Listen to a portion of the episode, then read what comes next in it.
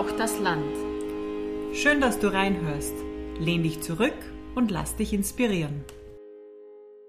Liebe Elisabeth, gab es schon einen Termin mit Kleiderordnung für dich? ähm, nein, ehrlich gesagt nicht. Hast du sowas schon mal machen müssen, wo du im Vorfeld ein Protokoll zugeschickt gekriegt hast, was zu tragen ist oder sein darf oder nicht? Nein, es gab, gab, zwar einen Dresscode oder ein Farbthema bei einer Hochzeit, aber ich habe jetzt keine Zusendung bekommen, ob ich äh, zum Beispiel eine Strumpfhose bei einem offiziellen Termin tragen muss. Darüber ist es heute in unserem Gespräch gegangen mit der Manuela Kohm, der steirischen Landtagspräsidentin, unter anderem, nicht nur. Wir haben auch von ihr erfahren, wie man von der Landpomeranze zur Stadt, zum Stadtfräulein, Stadtfräulein wird. Genau. Ja, das hat sie uns verraten. Was ist dir hängen geblieben von dem Gespräch? Die Manuela hat mich begeistert mit ihrer lebendigen Art. Geht nicht, gibt's nicht, ist bei ihr sowas. Und es mhm. gibt kein Scheitern, sondern ähm, hinfallen, Krone richten, weitergehen. Das hat sie auch immer wieder im Gespräch hervorgehoben. Sie fördert junge Frauen, sie motiviert Frauen in die Politik zu gehen. Ähm, für die Sache einzustehen und ähm, hat uns viel von, von ihrem Leben auch erzählt. Sie hat auch erzählt, dass ihr, also sie liebt die Politik, weil man da viel bewegen kann. In ihrem jetzigen Job äh, muss sie lang warten, bis das, das sichtbar wird, aber in der Kommunalpolitik kann man ganz schnell Dinge bewegen. Das ist eine Erfahrung, die wir schon öfters gehört haben und die wir auch als Landliebhaberinnen äh, zu schätzen wissen. Aber was es sonst noch alles gibt, das hört ihr in unserem Podcast. Viel Spaß! Liebe Manuela, schön, dass wir hier sein dürfen. Wir sind heute im Steirischen Landtagsgebäude, sind total aufgeregt, weil sowas haben wir nicht alle Tage. Und wir starten unseren Podcast immer damit, dass wir den Frauen, mit denen wir sprechen, sagen, warum wir sie mutig finden. Da gibt es bei dir viele Gründe, die mir einfallen. Aber einer ist, wir haben bei unserer Recherche, sind wir so über ein Gespräch äh, gestolpert, wo du über dich selbst sagst, du bist von der Landpomeranze zum Stadtfräulein geworden. Das stimmt. Und äh, so etwas über sich selbst zu sagen in so einer Position als Landtagspräsidentin finden wir ziemlich mutig. Und es freut uns, dass wir heute hier sein dürfen. Ich freue mich auch sehr, dass ihr da seid und ähm, es ist schön, ein Gespräch mit einem Kompliment zu beginnen. Das könnten eigentlich alle Menschen machen. ähm, wir beginnen unser Gespräch auch immer mit unserem äh, Kästchen mit Fragen und ich darf dich bitte einen zu ziehen und diese dann zu beantworten.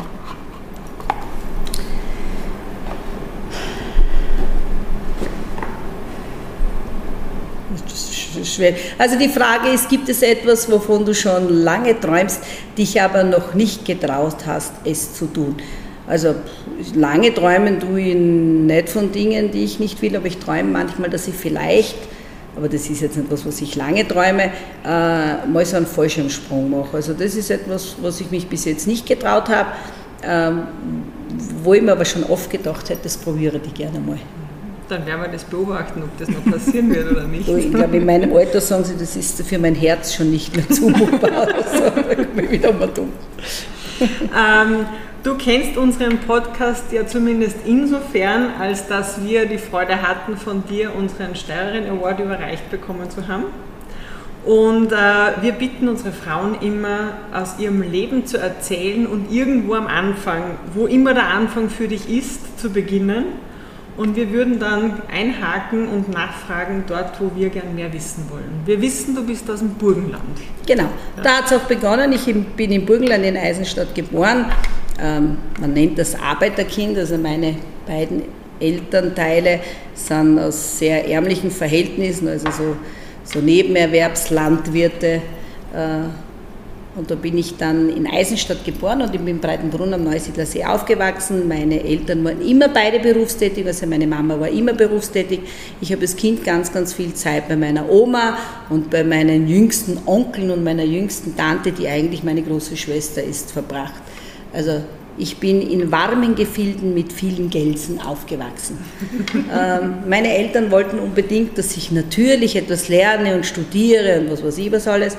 Äh, und ich gestehe, ich habe sehr leicht gelernt, bin dann in die Handelsakademie in Eisenstadt gegangen und habe dort festgestellt, irgendwie verdient man da kein Geld. Ich möchte ja schon selbstständig in die Welt hinaus. Habe dann äh, nach der dritten Klasse die Hack verlassen und bin arbeiten gegangen. Im Nachhinein war das nicht so eine gute Idee, weil alle Ausbildungen, die ich dann gemacht habe, waren relativ teuer und eigentlich hätte ich die ganze Schulbildung ja kostenlos haben können. Aber so Erfahrungen braucht es im Leben. Was hast du sonst noch für Ausbildungen gemacht? Äh, ich habe Unternehmerinnenprüfung gemacht, ich bin Kommunikationstrainerin, ich kann noch, na kann ich nicht mehr Assembler programmieren, braucht kein Mensch übrigens mehr, aber damals war das ganz wichtig. Ich habe Bilanzbuchhalter gemacht, Lohnverrechner gemacht, also vieles an, an, an kleinen und größeren Ausbildungen. Warum so vieles? Bist du es hat sich ergeben.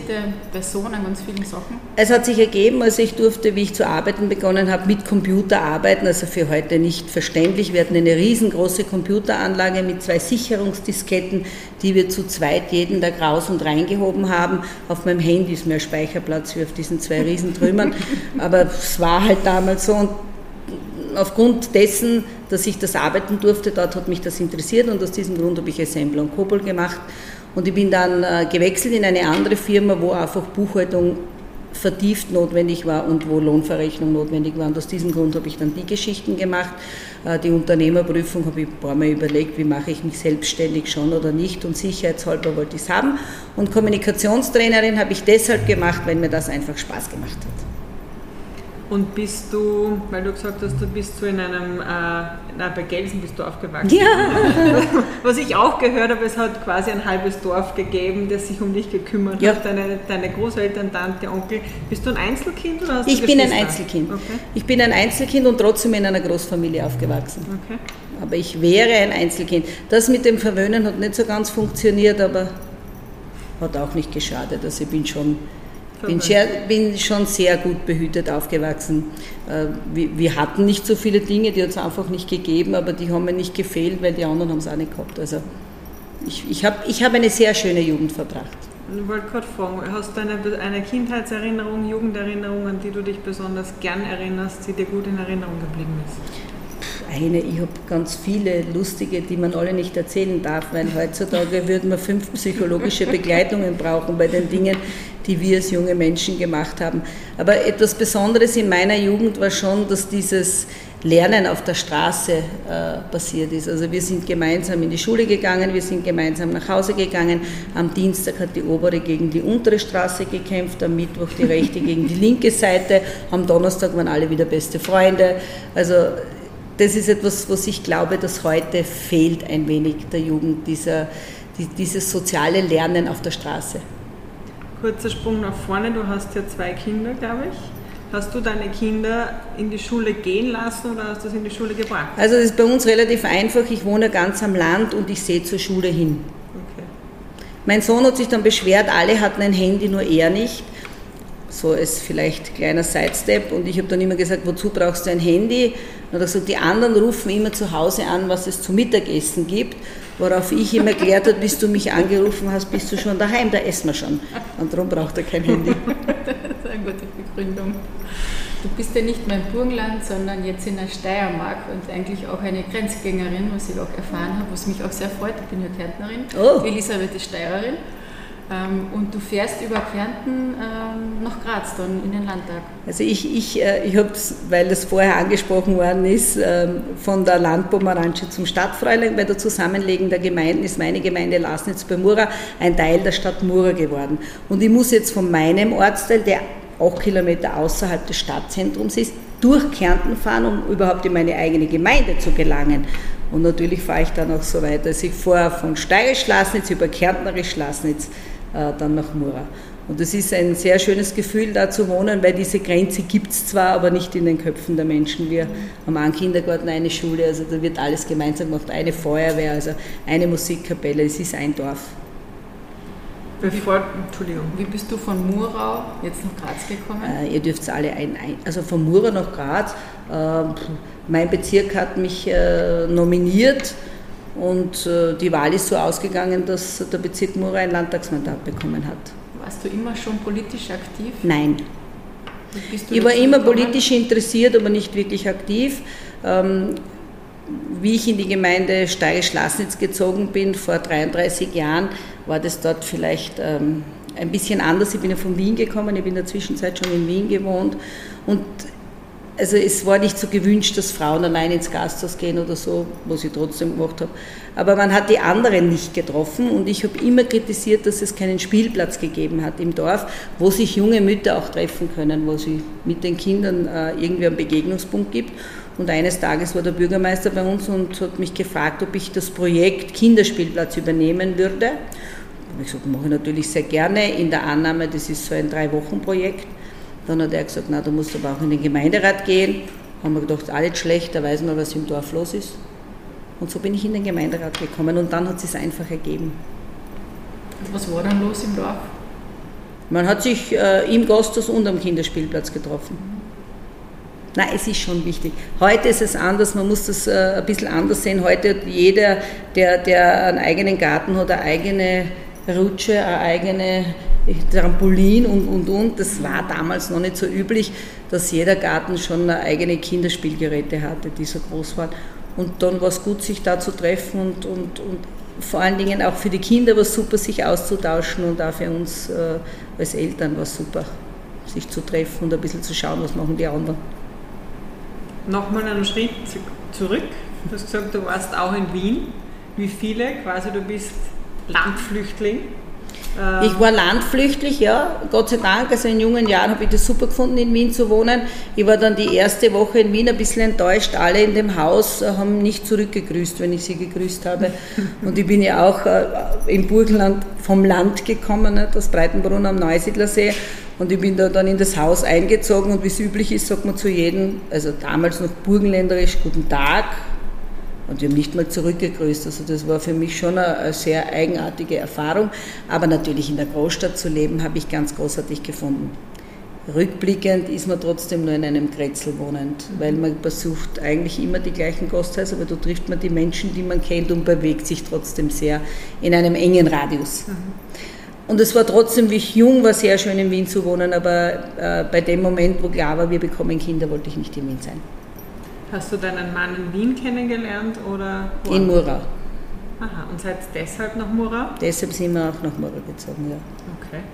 Mein Mann braucht einen Berg, der war im Burgenland ein bisschen unglücklich, weil die sind eher rar, die Berge. Mhm. Oder zumindest, ich habe meinem Mann immer erzählt, ich wohne ganz oben am Berg. Und als er dann das erste Mal bei mir zu Hause war, äh, hat er diesen Berg nicht gesehen, den ich aber durchaus als Berg gesehen habe, aber er halt nicht als Berg. Und dann war die Entscheidung, wo gehen wir hin? Und ähm, die Mutter meines Mannes ist aus Steirisch Lasnitz, also hat für ihn eine Beziehung gegeben und deshalb haben wir uns dann dort angesiedelt. Und als dann die Kinder kamen, du hast gesagt, deine Mutter war immer berufstätig. Warst du berufstätig? Nein, ich habe ganz bewusst diese Entscheidung getroffen, wenn ich Kinder bekomme, möchte ich eine gewisse Zeit bei meinen Kindern zu Hause sein. Und ich habe zuerst schon gesagt, ich hatte eine sehr, sehr schöne Jugend, aber für mich selber wollte ich das so nicht haben, dass äh, ich so wenig Zeit mit meinen Kindern verbringen kann, wie meine Mutter mit mir verbracht hat. Und ich hatte, das muss man immer dazu sagen, die Möglichkeit, weil es finanziell möglich war, eine Zeit lang zu Hause zu bleiben. Das war bei, einer, bei meiner Mama ein bisschen anders. Die wollten natürlich sich auch was schaffen und, und äh, das war nur möglich, wenn beide zur Arbeit gegangen sind. Bei uns war es Gott sei Dank möglich und das muss man immer dazu sagen, weil, es leist, weil wir es uns leisten konnten, dass ich zu Hause geblieben bin. Also die Entscheidung, einige Zeit zu Hause zu bleiben, nicht immer, also das also noch länger hätte ich das dann auch nicht gemacht, aber so eine gewisse Zeit mit den Kindern zu verbringen, war eine ganz, ganz bewusste Entscheidung von mir. Wie lange warst du dann zu Hause und wie war dieser Wiedereinstieg dann? Also ich hatte das Glück, dass mein Mann selbstständig ist, also wir gemeinsam selbstständig sind und ich eigentlich im Haus arbeiten konnte. Okay. Auch ein Glücksfall, muss man auch immer dazu sagen, weil ich war trotzdem bei meinen Kindern immer da, weil ob ich jetzt ein paar Dinge buchhalterisch äh, um 11 Uhr am Abend gemacht habe oder Vormittag um 10 war egal. Das ist mir sehr entgegengekommen. Also das war für mich super, diese, diese Verbindung äh, im eigenen Haus arbeiten zu können.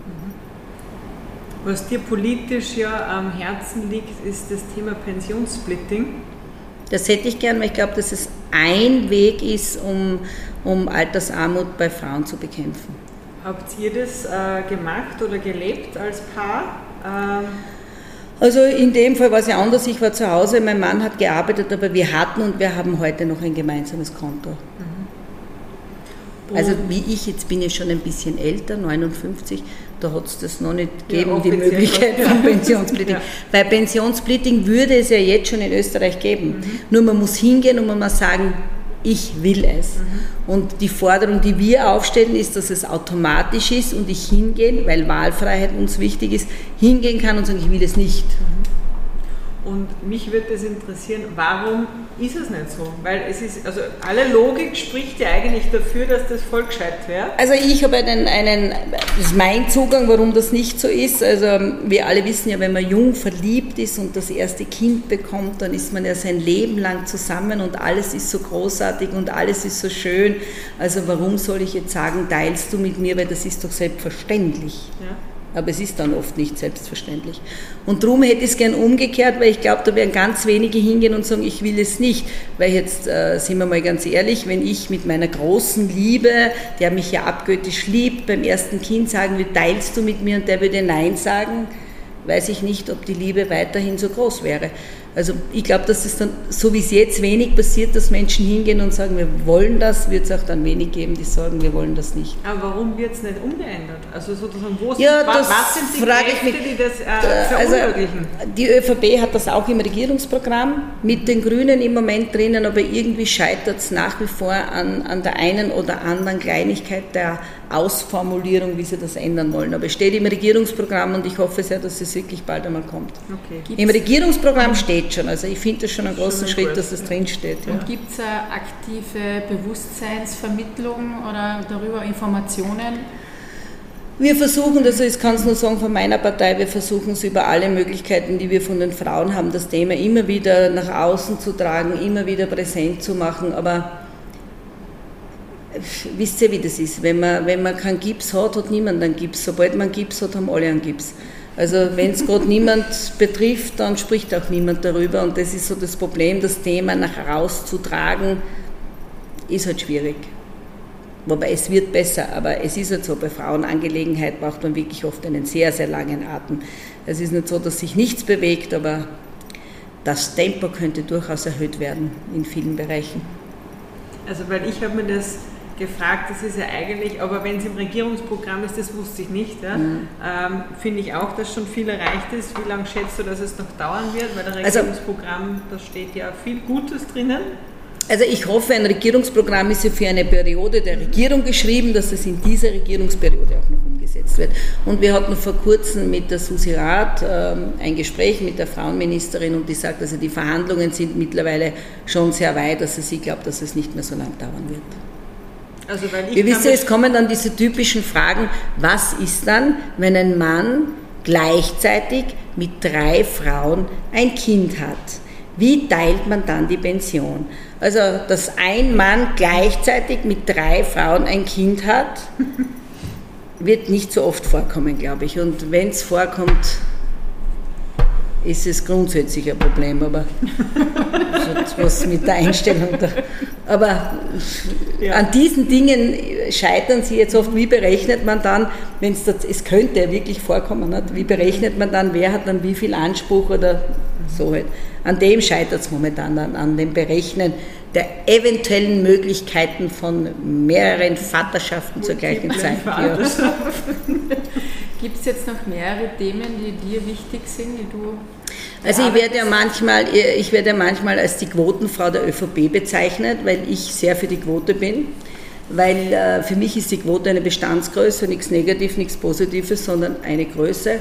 Und äh, ich sehe es so, dass in vielen Führungspositionen, aber auch der Politik, vor allen Dingen auf Gemeindeebene, die Frauen noch viel, viel zu wenig Mitsprache nicht nutzen. Und ich sage ganz bewusst nutzen. Und da braucht es viel mehr Förderung für die Frauen, dass sie den Mut haben, das auch zu tun. Das ist so ein Anliegen, das mir wichtig ist, dass äh, überall da, wo es Entscheidungen gibt, äh, Frauen mitsprechen können. Ich habe jetzt für mich verändert, ich sage jetzt immer, ich hätte gern paritätische Besetzung, weil das ist positiv besetzt und Frauenquote ist irgendwie so negativ besetzt. Und aus diesem Grund fordere ich jetzt äh, paritätische Besetzung. Das wird von den meisten für gut empfunden. Früher hatte ich eine 40% Quote gefordert. Da war niemand äh, zu begeistern bei paritätischer Besetzung. Das waren jetzt 50%, sind alle zu begeistern. Also eigentlich ist es ein Vorteil zu sagen, paritätisch. Aber hört man nicht in der Praxis, zumindest ging es mir oder geht es mir so, dass man dann hört, ja, aber ist nicht machbar, weil es gibt ja irgendwie in dem Bereich nicht so viele Frauen oder sonst was. Was sind dann deine Argumente dagegen? Also geben tut es die Frauen immer. Ich kann es als Beispiel nennen. Äh, mein Landeshauptmann Hermann Schützenhöfer hat ja in der Partei ähm, es umgesetzt. Also ohne ihn hätten wir es nie geschafft, wir Frauen unsere Forderung umzusetzen. Für die Landtagswahl hat es den tatsächlichen Reißverschluss gegeben. Da hat es auch viele gegeben, die gesagt haben, die Frauen haben wir ja gar nicht, die Frauen haben wir ja gar nicht. Wir haben sie. Äh, man muss nur genau hinschauen. Und manchmal ist das Problem beim Hinschauen, dass sie dann sagen, naja, die Frau, die wäre super, aber die hat jetzt gerade ein Kind, die hat sicher keine Zeit. Und die wäre super, aber die hat jetzt sicher keine Zeit. Also wir fragen uns oft gar nicht. Und, das ist leider auch so, die Frauen brauchen ähm, ein bisschen mehr Mutschubser, damit sie es dann auch tun. Das haben wir bei einem Gespräch mit der Astrid Brunner, die ist Vizebürgermeisterin in Moosburg, die hat auch gesagt, Frauen muss man mindestens zweimal fragen. Man muss sie richtig fragen. Mhm, ja. Also ich kenne das ja auch, äh, dass die Bürgermeister sagen, du, ah, ich brauche halt jetzt eine Frau im Gemeinderat, magst du das nicht machen? Ja, das ist schwierig. Also fürs Bild braucht man sie nicht fragen, aber ich bin ja auch mit einer Aufgabe in den Gemeinderat gegangen und ich glaube, Frauen kann man mit einer Aufgabe abholen, indem man sagt, pass auf, ich brauche jemanden, der Kompetenz in dem oder in dem Feld hat, würdest du das machen? Dann wäre es auch einfacher, glaube ich. Aber es wird schon werden. Man muss halt weiter bohren an diesen Wie wurdest Wegen. du gefragt, dass du Land, äh, Landtagspräsidentin wirst? Der Herr Landeshauptmann hat mich angerufen und hat gesagt, ich würde dich vorschlagen als Landtagspräsidentin, ist das für dich in Ordnung? So einfach. Ja. Wie lange hast du überlegt? Es ist natürlich, danke habe ich gesagt, um es genau zu wissen, ich bin bei Waltraud Klasnik in die Schule gegangen und ich predige das immer allen Frauen. Wenn dich jemand fragt, ich meine, man überlegt sich schon irgendwie, könnte ich da jetzt gefragt werden oder wäre ich da irgendwie. Aber wenn dich jemand fragt, sollst du nicht sagen, weiß nicht, ob ich das kann. Weil wenn dich jemand fragt, traut dir jemand zu. Und wenn es dir wer anderer zutraut, darfst du dir selber auch zutrauen. Das ist das, was Walter Klasnik zu mir immer gesagt hat. Wenn dich wer fragt, trau dir das zu, dann trau dir selber zu und sag einfach ja. Wenn es nicht funktioniert, dann hörst du halt wieder auf und machst was anderes. Ähm jeder Mensch ist in irgendetwas schon mal gescheitert, weil du gerade gesagt hast, äh, wenn es nicht funktioniert, dann macht man etwas anderes. Äh, wo bist du gescheitert und was hast du daraus gelernt? Boah, ich bin in meinem Leben an vielen Zielen schon gescheitert, aber was hat man daraus gelernt? Aufstehen, Krone richten, weitergehen. Also ja, ich glaube, jeder Mensch hat im Leben sich irgendwelche Ziele gesetzt, die er halt dann nicht erreicht hat, aus verschiedensten Gründen. Das ist mir auch schon oft passiert. Dann macht man es halt irgendwie anders oder man versucht es einfach noch einmal. Ja. Und Scheitern, ich, ich habe vielleicht einen anderen Zugang. In unserer Gesellschaft ist es leider so, das ist massiv so. Also Scheitern ist ganz was Schreckliches. Mhm. Das, das kann ich manchmal nicht nachvollziehen. Äh, ich bewundere da immer den Herrn Zotter, Zotter Schokolade, glaube ich, den kennt ja jeder, der sagt, ich bin gescheitert und heute bin ich der große Zotter.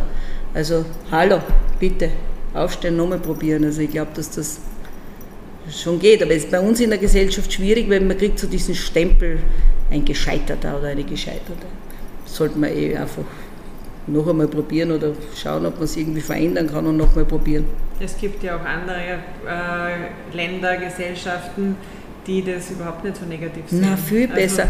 Also, also denke in Amerika überlegt man ja. locker mit 55, ob ich einen neuen Job beginne. Fragt jemand bei uns, ob er mit 55 überlegt, einen neuen Job zu beginnen. Wenn er das macht, sagen alle, wie deppert ist denn der, der geht eh schon bald in Pension. Also wie, wir haben da einen anderen Zugang. Du, ich denke, mit 50 müsste man normalerweise noch 15 Jahre arbeiten, da darf man schon noch überlegen, ob man was Neues beginnt. Das ist bei uns in der Gesellschaft so ein bisschen, tun wir dann nicht. Fängst du gern neue Dinge an? Was ist das letzte Mal, als du was Neues probiert hast? Ich arbeite hier im Landtag und probiere jeden Tag etwas Neues, glaube ich. Äh, massiv gefordert im Neuen probieren hat mich Corona. Mhm. Wo, wo man einfach gezwungen war, neue Dinge zu probieren, weil es anders einfach nicht möglich war, das irgendwie zu meistern. Also da waren wir schon sehr gefordert, die Dinge zu verändern. Also ich weiß jetzt auch, wie Zoom und so Dinge gehen. Nicht? Also vorher, das wäre vielleicht schwieriger gewesen als heute. Also man probiert halt dann. Wie schaut dein Arbeitsalltag oder überhaupt dein Tag aus? Wann stehst du auf? Also wenn, wenn äh, wir in Graz Sitzung haben, dann fahre ich um sechs. Ich gestehe, ich, ich versuche so lange wie möglich zu schlafen. Und ich bin mittlerweile sehr gut, äh, Schminke und Frisur im Auto zu machen. Also das kann ich mittlerweile sehr gut, weil damit kann ich eine Viertelstunde länger schlafen. Also das nutze ich dann sehr bewusst aus. Also da fahre ich normal um sechs weg weil wir um 8 hier beginnen und ich brauche zwei Stunden, bis ich da bin in der Früh. Ist das mit dem Verkehr nach Graz rein ein bisschen schwierig. Und am Abend ist es halt so, wenn man Politikerin ist, so wie ich, dann ist halt nicht um 16 Uhr Dienstschluss, sondern es gibt meistens eine Abendveranstaltung und da kommt es halt darauf an, ob man Sitzfleisch hat oder nicht. Ich gehöre durchaus zu den Menschen, die gutes Sitzfleisch haben, also dauert dann manchmal. Aber pendelst du täglich? Nein, also wenn äh, Herr und ich am Abend einen Termin habe in Graz und in der Früh wieder, dann schlafe ich in Graz, weil das, das steht gar nicht dafür, hin und her zu fahren. Aber wenn ich, was weiß ich, morgen im Enstal einen Termin habe oder so, dann fahre ich natürlich heim und fahre dann von daheim weiter. Was hat dein Mann gesagt, als dich äh, der Landeshauptmann angerufen hat und gefragt hat, ob du Landtagspräsident Also ich habe einen ganz großartigen Mann, der sagt, wenn dir das Spaß macht, dann mach das. Und das, das, das ist ein sehr gutes Gefühl zu wissen, da ist jemand, der akzeptiert, dass ich auch äh, Bedürfnisse, klingt jetzt blöd, nicht? Wünsche habe. Wie oft seht ihr euch? Manchmal wenig, das muss ich schon gestehen. Also wenn so schwierige Zeiten sind, kann passieren, dass ich zwei, drei Tage gar nicht zu Hause bin, dann sehen wir uns gar nicht. Aber wir versuchen ganz bewusst irgendwo für uns Zeit abzuzwicken. Unsere Kinder sind groß, also das geht jetzt leichter wie früher. Aber man muss es wirklich oft planen, sonst wird es schwierig. Mhm. Aber es geht, wenn man will. Glaube ich auch. Ja. Du bist ja voll die Power und äh, auch das Scheitern hält dich nicht ab, aber gibt es trotzdem Momente, wo du für dich in dich gehst, Kraft sammelst oder gibt es einen Kraftort oder einen Kraftplatz oder meditierst du, machst du Yoga? also ich bin jetzt nicht der Mensch, der ruhig sitzen kann. Also es mit dem Yoga lang atmen und denken Sie irgendwo hin, es tut mir leid, das habe ich probiert, das, an dem scheitere ich, das, das ist gar nicht meins. Ähm, wenn ich Zeit habe, gehe ich mit meinem Mann gemeinsam zur Jagd. Das ist etwas, wo man wirklich ruhig sitzen muss und, und äh, die Natur auf einem wirken lassen kann. Das sind ja die Momente, wo ich dann in meinem Kopf zusammenräumen kann. Also das mag ich ganz gerne.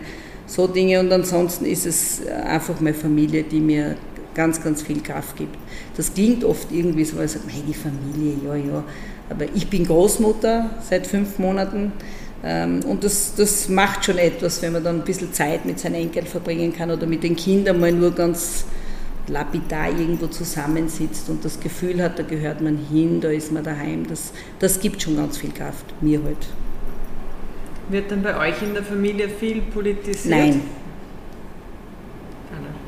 na, gar nicht stimmt natürlich nicht. Wir reden auch über, über Politik, aber ich versuche das schon zu Hause ein bisschen raus, draußen zu lassen. Natürlich, wenn, wenn mir irgendwas am Herzen liegt, dann hole ich mir schon so den, den anderen Blickwinkel meines Mannes ein, also das schon. Aber wir versuchen zu Hause nicht jeden eine große Politik zu machen, weil äh, sonst würde es nicht funktionieren, dass ich dieses Wegkommen habe oder dieses Abspannen und nicht als Politikerin gesehen werde, sondern einfach als Teil, der da ist. Das ist auch in meinem ganz engen Freundeskreis so. Wenn ihr ein Problem habt, rede ich mit denen auch darüber und sage, wie seht ihr das oder so. Aber wir versuchen dann die Politik eher draußen zu lassen und so wie andere Menschen auch Gespräche zu führen, die über irgendwas gehen, was man jetzt unter Freunden spricht. Dann gibt es sozusagen die private Manuela und die berufliche Manuela und äh, immer Landtagspräsidentin ist jetzt nicht irgendwas. Ja? ähm, wie bereitet man sich auf sowas vor? Das beginnt, wie wir reinkommen sind, haben wir über das gesprochen, was ist der Dresscode bei bestimmten Veranstaltungen etc. Kriegt man das einfach im Laufe der Jahre mit? Gibt es da irgendwie Coachings dazu? Ähm, Na, man lernt mit der Zeit natürlich mit, mit dem Schauen, wie machen es andere oder wie tut man. Und ich glaube, in dieser Funktion ich komme manchmal auch mit der Jean, wenn ich keinen Termin habe. Wenn ich nur im Büro sitze, dann komme ich auch mit der Jean. Also ich hatte vor kurzem, ähm, ich war bei einer, bei einer Veranstaltung, die sonst immer alle sehr leger sind, habe ich mir erlaubt, auch eine Hose anzuziehen, so ein Pulli, hat mir jeder gefragt, was los ist, äh, weil sie es nicht gewohnt sind, weil ich komme fast immer in Kleider, ich trage Kleider sehr gerne. Ähm, ein Kleid reingeschlupft, Reißverschluss zu, angezogen, also das ist etwas für mich sehr Angenehmes. Aber andere Dinge, also so wie jetzt, ich musste heute eine Strumpfhose tragen, es hat glaube ich 31 Grad draußen, äh, das sagt einem wer. Okay. Das kriegt man dann schon gesagt, dass sie sagen, du gibst eine, Ein eine Einladung und hey hallo, das Protokoll sagt mir dann, du, man braucht eine Strumpfhose bei 31 Grad. Was ist das Schönste am Politikerinnenberuf? Äh, dass man mit so vielen Menschen zusammenkommt und da, dort durchaus, auch wenn es manchmal nicht so scheint, etwas bewegen kann. Das kann man nämlich schon. Gell? Viele sagen, mein Gott, die Politiker, natürlich, wir machen Gesetze und Gesetze verändern ein Land, auch wenn es nicht gleich passiert, aber es verändert es. Für mich war trotzdem meine Zeit äh, als Gemeinderätin die ganz schönste Zeit als Politikerin, weil da messbar ist, was du machst für dich selber und auch für die anderen. Also da kannst du sagen, mein Ziel ist der Kinderspielplatz und dann kannst du sagen, ja, fertig. Ja? Also da hat man irgendwie so das momentane Erlebnis und ist ganz nah am Bürger. Das ist so weiter rauf, du kommst umso weiter weg, weil wir verhandeln ewig ein Gesetz, bis das Gesetz seine Auswirkungen hat, weiß kein Mensch mehr, dass wir das waren. Also dieses, dieses Unmittelbare ist oft nicht da. Das ist äh, in der Gemeindestube, habe ich das geliebt, dass es so ist, aber es braucht auch die andere Ebene. Und das Schöne für mich ist, ich lerne persönlich jeden Tag etwas. Das ist auch etwas, was ich toll finde. Ich habe jeden Tag neue Erfahrungen. Und das ist manchmal kann man auch nur Menschen zusammenbringen, von denen man weiß, dass die jetzt Veränderung anstoßen können. Und das sind die schönen Dinge in der Politik, wenn man weiß, okay, man hat was äh, auf einen Weg gebracht, von dem man glaubt, dass er der richtige ist, weil das ist natürlich die große Herausforderung. Wir hatten gestern 40 Jahre Landesrechnungshof und da hat mir auch immer gesagt, also der Landesrechnungshof, der weiß dann immer, wie es geht. Ihr wisst ja, im Nachhinein war es auch. Mhm. Aber Politik muss im Vorhinein eine Entscheidung treffen und natürlich jeder von uns, also ich auch, habe im Leben da und dort Entscheidungen getroffen, im besten Wissen und äh, wo ich mir dann gedacht habe, das hätte man besser machen können, aber man muss was tun. Und das ist halt die Herausforderung, sich so gut wie möglich vorzubereiten, so viele wie möglich Meinungen einzuholen und sich dann eine Meinung zu bilden. Ob das immer die richtige ist, weiß man nicht, aber nur stehen bleiben wird auch nichts nützen. Zu mir hat mal jemand gesagt, ja du, du bist immer diejenige, die sagt, man muss kleine Schritte gehen. Und wissen Sie, es gibt Leute, die warten ihr Leben lang, dass endlich dieser große Schritt kommt. Der kommt aber nicht. Und andere gehen jeden Tag kleine Schritte und sind dann am Ziel, wo der eine noch immer auf einen großen Schritt wartet. Und darum glaube ich, es macht Sinn, kleine Schritte zu machen. Weil irgendwann ist man dort, wo man hin will. Gute Strategie. Ja? Aber du weißt ja auch nicht, wie du in der Gemeindestube warst, ich gedacht, du werde einmal Landtagspräsidentin. Nein, Welche kleinen Schritte hast du machen müssen? Also ich muss ehrlicherweise gestehen, es war nie mein Ziel. Es hat sich einfach ergeben. Äh, mir war in der Gemeindepolitik schon wichtig, da zu sein und, und, und viele Dinge zu tun. Und ich habe dann äh, in der zweiten Periode schon im Vorstand mitarbeiten dürfen. Und dann hat man mir, weil ich einfach immer da war, das Vertrauen im Bezirk ausgesprochen. Es hat sich einfach immer ergeben. Und dazu braucht es schon, um politisch nach vorne zu kommen, so Engagement, anders geht es gar nicht, aber es braucht auch das Quäntchen Glück. Weil es hilft nichts, wenn ich sehr engagiert bin und zum Beispiel mein Bezirk hat gerade einen großartigen Abgeordneten oder eine großartige Abgeordnete, wir haben nur einen oder eine, dann geht es halt momentan nicht. Also es braucht aus dieses richtige Momentum, im richtigen Moment da zu sein, wo gerade diese Entscheidung gefällt wird. Aber man wird auch dann nur dann gesehen, wenn man was tut, also wenn man das Engagement hat und wenn man etwas macht. Aber in der Politik braucht es auch dieses Quäntchen Glück, gerade zu dem Augenblick da zu sein, wenn eine Position frei wird. Und das Glück hatte ich einige Male.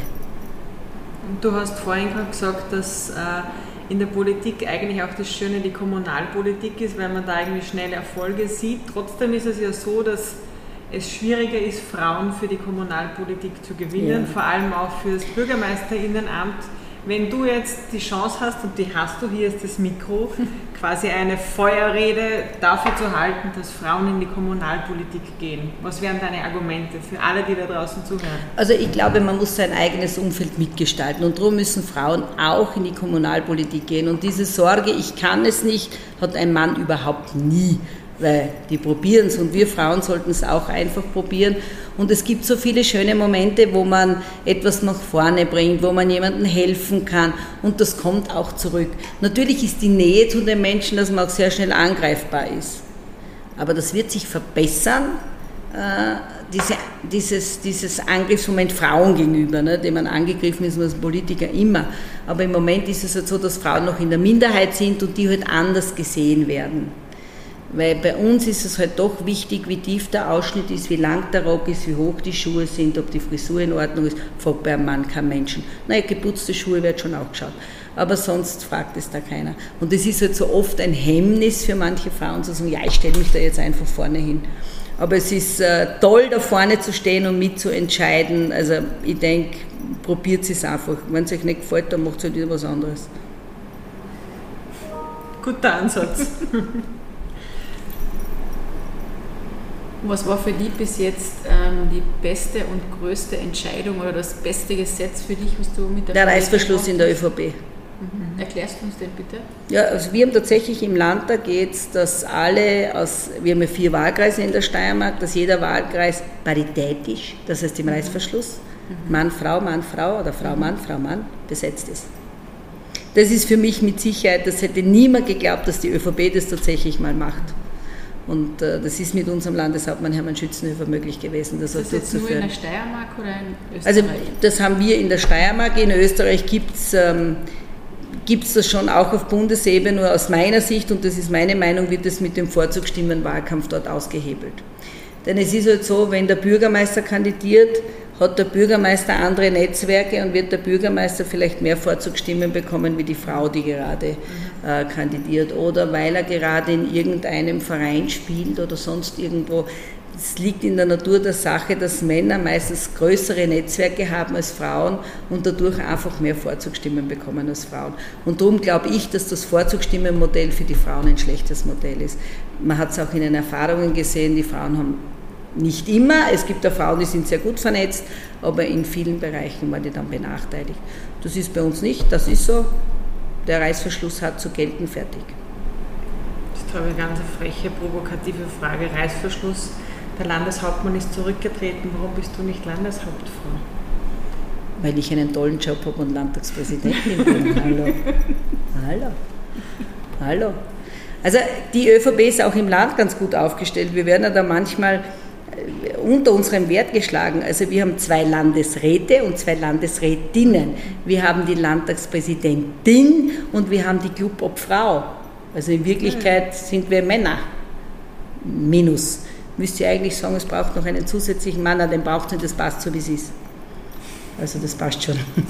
Findest du, dass sich ähm, gibt oft die Kritik, dass sich die Menschen heutzutage zu wenig politisch engagieren. Das war früher anders. Ist dem so oder ist dem nicht so? Wie nimmst du das wahr? Und sehr unterschiedlich. Also ich glaube, dass viele junge Menschen, ich versuche das Haus hier sehr zu öffnen, war für, bei Corona Katastrophe für mich. Jetzt funktioniert es wieder. Die jungen Menschen sind schon politisch interessiert. Sie sind ein bisschen parteipolitisch äh, uninteressiert. Und das ist eine Aufgabe, die wir schon haben, den Menschen zu sagen, wenn wir Demokratie wollen, dann müssen wir uns mit Parteien auseinandersetzen, weil wir wählen in Österreich Parteien und das ist der Ausdruck, die Vertretung in der Demokratie. Das, das ist ein Faktum. Und es gibt ja manchmal welche, die sagen, ja, wir kandidieren jetzt, aber wir sind keine Partei. Sobald man kandidiert, ist man eine Partei. Wurscht, wie ich mich nenne. Ich bin eine Partei. Und das ist etwas, was den Menschen wieder bewusst sein muss, eine Partei ist ja nichts Schlechtes sondern ich brauche eine Partei, um kandidieren zu können, um die Demokratie lebendig zu halten. Und ich glaube, das muss man wieder mehr ins Bewusstsein bringen. Wir haben schon ein Problem. Also das ist auch wieder nur mein persönlicher Zugang. Das, was äh, viele Politiker in Wien gerade machen, die töten die Politik. Ich kann nicht jeden Tag über jeden Politiker schimpfen und sagen, der Politiker das, der Politiker das, in der Hoffnung, dass ich dann als Politiker wertgeschätzt werde. Das geht nicht. Weil die Menschen werden dann nicht sagen, der Politiker ist der Partei und der Politiker ist der Partei, sondern die sagen die Politik. Und damit tun wir uns selber nichts Gutes und es ist momentan halt schon sehr in, über Politiker zu schimpfen, ohne darüber nachzudenken. Ne? Also dieses Beispiel, ich nenne es jetzt bewusst, diese Frage, warum äh, die Personenschützer von den Kindern vom Bundeskanzler sie auf dem Spielplatz begleitet haben. Naja, im Wohnzimmer werden sie keinen Personenschützer brauchen. Also ich verstehe die Frage schon nicht. Aber viele Menschen überlegen gar nicht und sagen, wozu der ein Personenschützer? Also weil es lustig ist, nicht.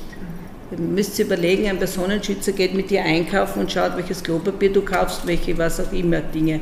Also lustig ist das nicht, braucht man niemand neidig sein, der einen Personenschützer braucht. Es ist ein Wahnsinn, dass ganz viele Politiker mittlerweile einen Personenschützer brauchen. Also das macht mir viel mehr Sorge, als ich werde wo begleitet. Und wenn ich ihn brauche, dann hoffentlich am Spielplatz bei meinen Kindern, in meinem Wohnzimmer, werden sie wohl hoffentlich geschützt sein.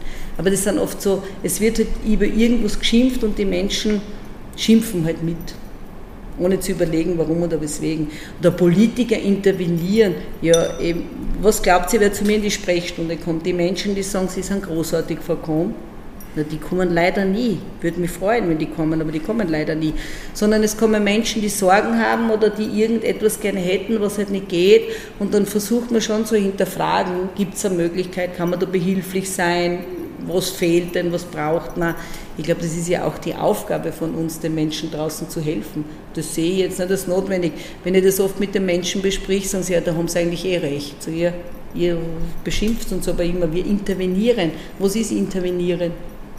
So, solange man sich in dem Rahmen bewegt, ist ja Intervenieren bitte nichts Schlechtes, das macht jeder von uns. Wie kommt ihr zu euren Themen? Also einerseits durch Gespräche, durch Termine, durch Menschen, die zu dir kommen. Aber wie kommt ihr jetzt zu Themen oder zu neuen Vorschlägen oder ihr merkt auch, du brennst irgendwo? Im Gespräch, das ist tatsächlich so. Man merkt ja, wenn es irgendwo brennt, wenn die der fünfte, sechste, siebte auf ein Thema anspricht, dann merkst du, dass das Thema ist wenn die Anna anspricht, ja, dann ist das für den persönlich ein Thema. Aber sobald mehrere Menschen mit einem Thema kommen, merkt man, das ist jetzt ein Thema in der Gesellschaft, das irgendwie aufpoppt. Und dann beginnt man es halt zu hinterfragen und zu schauen, wo könnte man das lösen oder wie wird es gehen. Und bei uns, bei den Frauenthemen, die mir besonders wichtig sind, ist es auch so, wir sitzen ja oft in Frauenrunden ganz unterschiedlicher Art zusammen und dann merkt man, wo drückt es. Und dann ist es ja oft wirklich so, dass eine Frau eine Idee hat und man dann irgendwann in den vielen Gesprächen feststellt, diese Idee wäre doch eigentlich eine Lösung für das, was es gerade gibt. Und äh, dann diskutieren wir das auch bei uns politisch, was ist mit dieser Lösung, wäre das eine Möglichkeit, können Sie sich das vorstellen und dann schaut man halt, ob die machbar wäre und so entstehen dann politische Forderungen. Welches Frauenthema würdest du gerne noch einen Schritt weiter sehen in deiner Amtszeit? In meiner eigenen Partei habe ich schon geschafft. Äh, ich hätte das gerne in allen Parteien. Äh, und ich hätte es auch gern äh, auf Gemeindeebene, dass es da mehr Frauen auf der politischen Ebene gibt. Und nicht nur auf der politischen, sondern in vielen Bereichen. Ich habe auch ein Problem damit, wenn ich mir anschaue in Gemeinderäten, also wer macht Bildungsausschuss, wer macht Sozialausschuss, wer macht Mobilitätsausschuss, wer macht Bauausschuss, das können wir gleich beantworten. Ne? Gut. Also an dem muss man arbeiten. Ich erkläre das meinen Frauen immer, so ihr könnt beim Verkehr mitreden, ihr habt alle einen Führerschein. Also ihr fahrt ganz gleich auf der Straße wie die Männer und die machen sonst auch nichts. Also die sind ja jetzt nicht keine Experten, wie man eine Straße baut. Das sind die wenigsten. Aber wo sind die Herausforderungen, die können wir schon auch erkennen, also keine Sorge. Und wenn Sie manchmal Angst haben vor den Finanzen, wenn man dann mit vielen spricht, wer zu Hause die Finanzen macht, dann glaube ich, könnten das die Frauen im öffentlichen Bereich auch. Mhm. Schön erkannt, ja. Du, sogar in den alten Heimatfilmen war das schon so.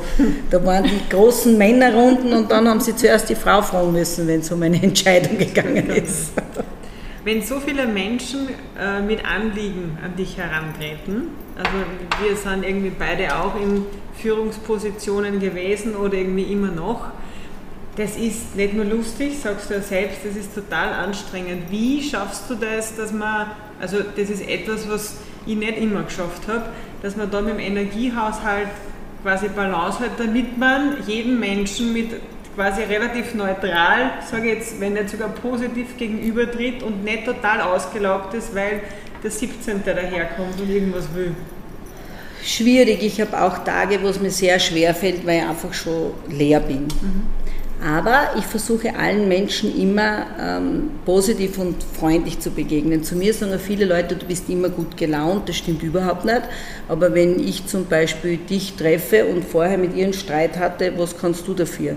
Also ich versuche dann jedem Menschen wieder ein Lächeln zu schenken, weil es kommt dieses Lächeln auch zurück und äh, von dem profitiert man dann schon wieder.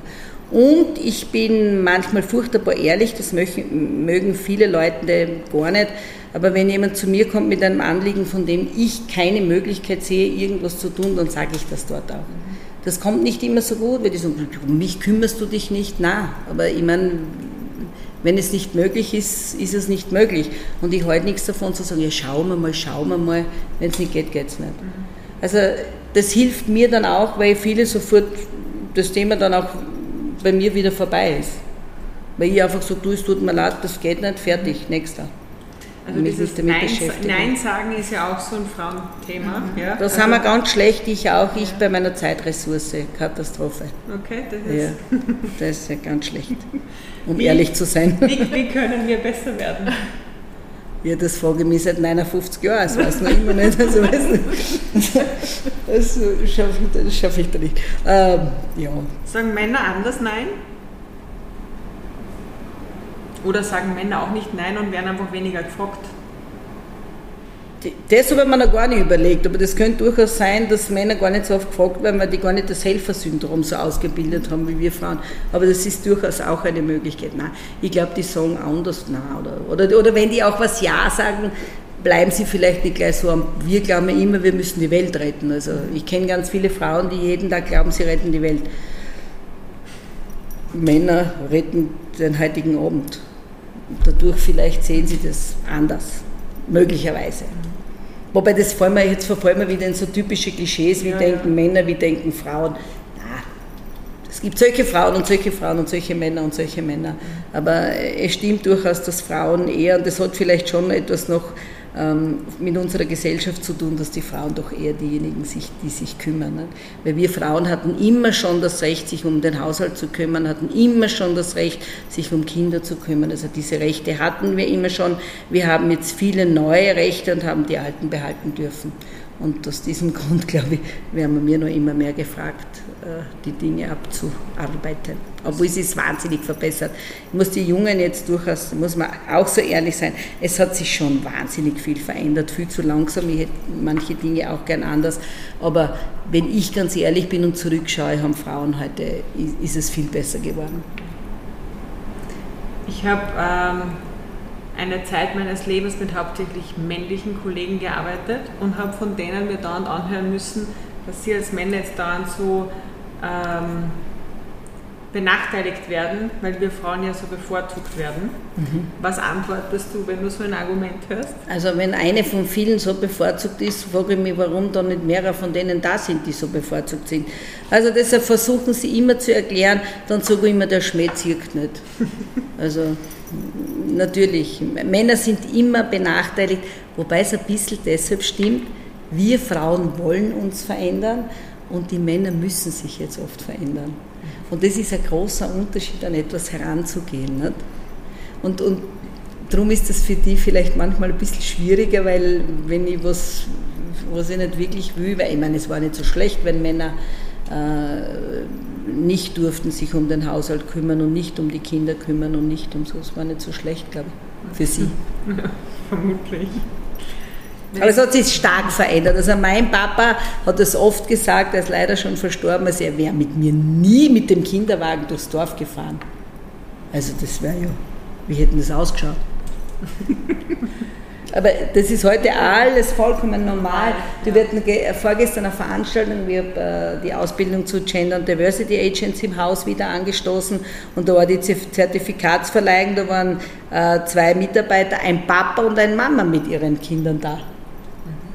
Ganz selbstverständlich, haben ihre Kinder mitgebracht, ein Papa und eine Mama, also so wie super gefunden. Mhm. Also es verändert sich schon, man muss es nur sehen. Ja. Und wenn es jetzt so eine talentierte, tolle junge Frau gibt, wie motivierst du sie? Gibt's da, äh, begleitest du sie oder Gerne. sagst dir, da gehst hin oder da treffen wir uns? Ich zahle sie alle mit. um ehrlich zu sein. Äh, also wenn es irgendwie junge Frauen gibt, die, die, die wollen und so, die haben bei mir immer eine offene Tür. Wobei viele meiner Kollegen so denken aus allen. Also da muss ich jetzt, da gibt es in unserem Haus im Landtag durchaus eine Verbindung zwischen den Frauen im Haus. Dieses gegenseitig ähm, zu unterstützen. Äh, auch wenn eine Frau was zu einem Frauenthema sagt, dass alle Parteien klatschen, nicht? na alle nicht, eine klatscht nie, aber dass alle das durchaus anerkennen, dass es da den Willen gibt. Das merkt man schon und das ist etwas, was ganz wichtig ist aus meiner Sicht, ähm, dass Frauen Frauen unterstützen und das ist nicht immer so. Nein. Ja, das, an dem müssen wir arbeiten. Aber an dem müssen wir arbeiten und es geht nur mit Vorbildwirkung, anders geht es nicht. Also zu sagen, ihr müsst aufeinander schauen, ist zu wenig. Man muss es leben. Sie müssen, Sie müssen selber äh, spüren oder irgendwann einmal Erfahrung gemacht haben, dass eine Frau mich unterstützt, um das dann auch weiterzutragen. Also da braucht es unser Tun. Mhm. Stimme ich dir zu. Also Danke. habe ich bei, bei den Studierenden, mit denen ich gearbeitet habe, bei den Studentinnen auch wahrgenommen, die, die mir mal das Feedback gegeben haben, dass quasi davor ihnen das Thema Gendern nicht, also nicht einmal wurscht war, sondern es war ihnen nicht präsent, es genau. war nicht da. Ja? Und dann haben sie sozusagen wahrgenommen, dass Sprache einen Unterschied macht. Und erst dadurch sind sie sensibilisiert worden und haben sich dann irgendwie weitergebildet und irgendwie anders, selbst auch anders verhalten. Ja. Also ich habe bei uns im Haus einige Jahre gebraucht, bis mich alle mit Frau Präsidentin angesprochen haben. So hat Zeit gebraucht, das hat bei jeder Wortmeldung, wenn jemand gesagt hat, Frau Präsident, habe ich immer aus dem Hintergrund Ihnen gesagt. Das hat eine Zeit gedauert, weil ich glaube, dass Sprache etwas macht. Aber bist du dann nicht immer, ich kenne es dann schon, wenn man das quasi tut, dass man dann so, so querdepperte Wortmeldungen Ist egal. Hat. Ja, eh, aber macht das nichts mit Nein. dir, ist da wurscht. Ist mir wurscht, ja. Okay. Angenehm. Ähm, die gibt es immer. Ja. Die dann sagen, die Emanze und die was weiß ich was alles, also die gibt es immer. Mhm. Waschweib, alles bin ich schon betituliert worden. Ich bin eine Bergbäuerin, also ich habe den Charme einer Bergbäuerin, das habe ich auch schon gehört. Aber ich finde das gut, dass man dann einfach weitermacht und drüber redet. Ich habe das jetzt auch ein paar Mal gehabt, wo ich einfach gegendert habe und da bin ich nicht runtergegangen, obwohl der Lektor oder die Lektorin gesagt hat, nein, das ist so kompliziert zum Lesen, das liest ja keiner.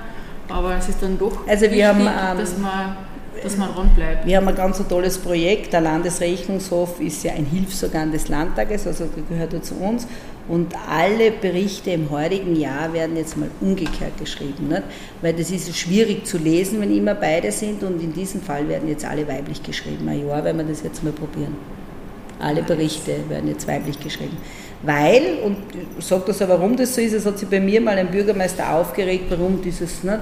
Und da habe ich gesagt, wenn es eh egal ist, dann Herr Bürgermeisterin, freut es mich, dass es dir egal ist. Also Herr Bürgermeisterin, das finde ich super. Und dann hat mir erklärt, und ich bin, und gesagt, ja, es ist ihm nicht egal, wenn man darauf angesprochen wird. Und aus diesem Grund probieren wir das jetzt mal im Landesrechnungshof. Für ein Jahr haben wir den Beschluss gefasst, das mal jetzt so zu machen, alle Berichte umgekehrt zu machen. Um einfach das Bewusstsein zu schaffen, auch beim Lesen, weil die, da wird es ja viele Menschen geben, die sagen, das ist jetzt ungewohnt. Ne? Weil ich glaube, auch ja. der Sprache ganz viel ausmacht. Ja, ganz bestimmt.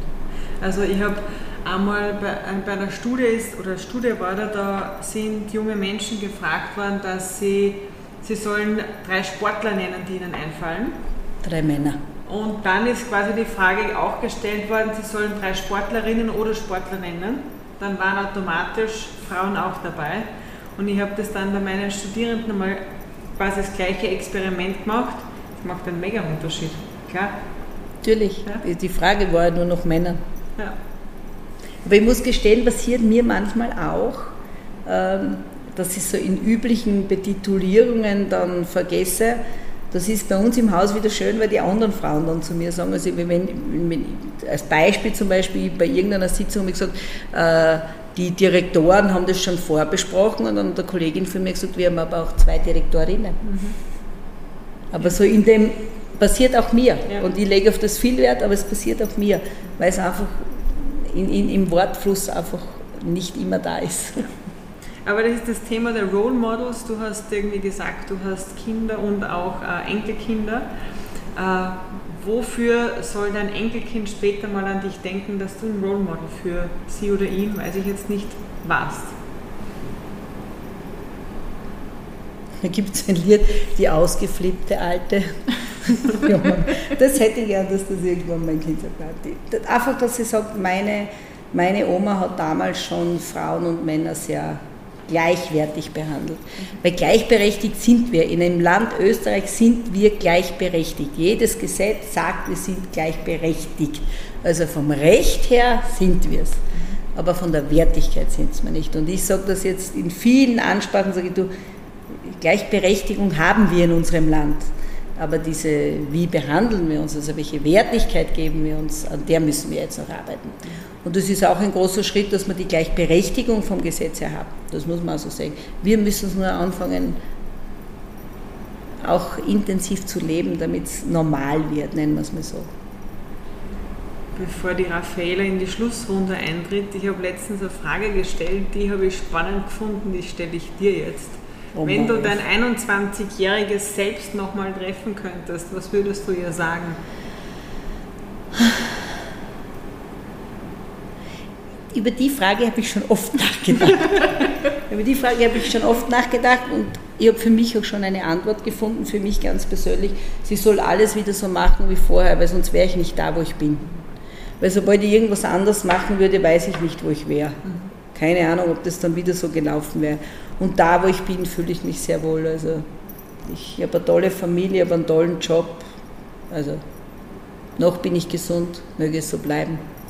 Also Schön, ich würde es wieder so. Ja. Hin und wieder denke man schon, ich hätte mir viele Dinge leichter machen können, aber noch einmal, dann wäre ich nicht da, wo ich bin wahrscheinlich. Also sie soll es noch einmal so machen, wie sie halt glaubt oder glaubt hat.